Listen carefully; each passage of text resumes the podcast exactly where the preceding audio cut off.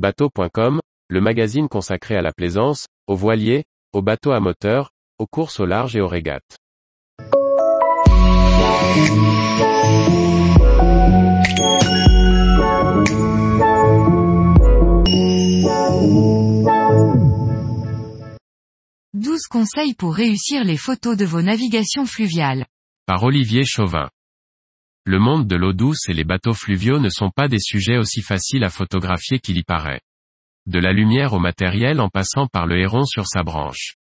Voici nos conseils pour des images réussies. Fort contraste, éléments mouvants et angles de vue répétitifs sont autant de contraintes dont il faut tenir compte pour réussir ces photos fluviales.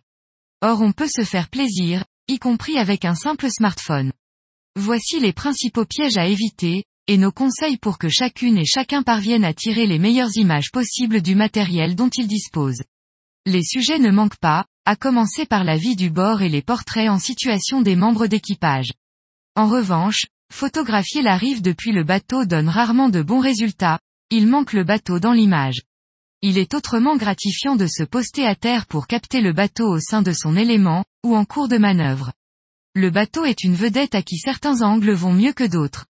On obtient généralement des images dynamiques de trois quarts avant, mais on veillera à varier les points de vue en prenant de la hauteur, ou en descendant au ras de l'eau. Chaque fois que possible, intégrer un premier plan, apporte de l'intérêt et du relief à l'image. Au lever et au coucher du soleil, la lumière est plus belle, avec des ombres adoucies, des couleurs chaudes et un modelé qui sublime tous les sujets. Ce sont les golden ours ou heures dorées. Le matin tout est beau, le seul secret est d'être debout à ce moment-là. Le matériel nécessaire, un réveil pour ne pas rater cette lumière toute neuve. Inévitablement, l'une des rives est mieux éclairée que l'autre. C'est donc au photographe de prévoir sur laquelle se tenir pour que le sujet et son environnement ne soient pas dans l'ombre, ou en contre-jour. C'est d'autant plus important qu'il n'y a pas des ponts partout et qu'il n'est donc pas toujours évident de traverser si l'on a mal prévu son coup. Le meilleur ami du photographe s'appelle Phototime. Il s'agit d'une application gratuite pour smartphone.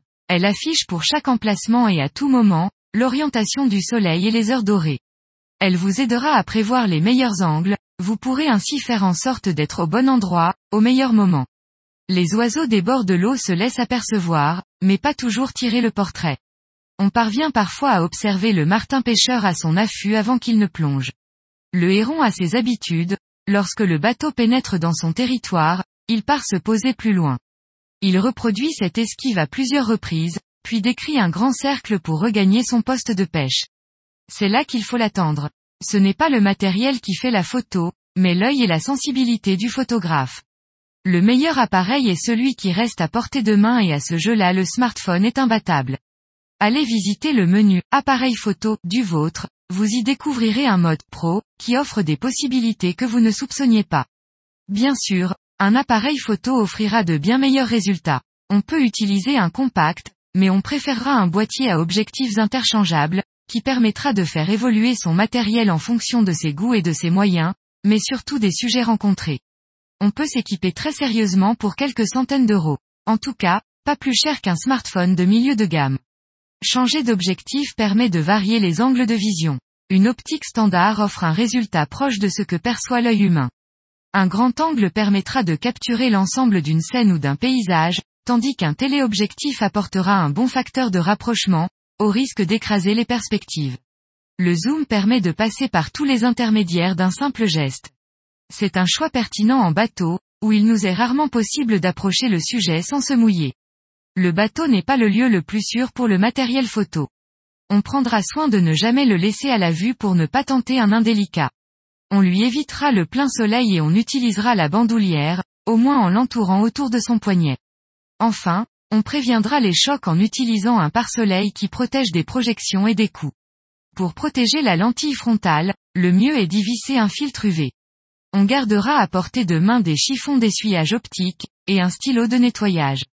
Cet essuyage régulier est tout aussi crucial sur un smartphone où la lentille est de petit diamètre et souvent manipulée sans précaution.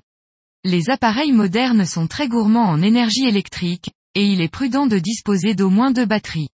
Pour en avoir toujours une chargée et disponible. Offrez-vous un chargeur de batterie USB qui pourra être facilement utilisé à bord, sans passer par un convertisseur ou sans attendre d'être branché à quai.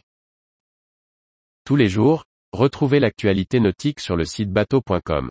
Et n'oubliez pas de laisser 5 étoiles sur votre logiciel de podcast.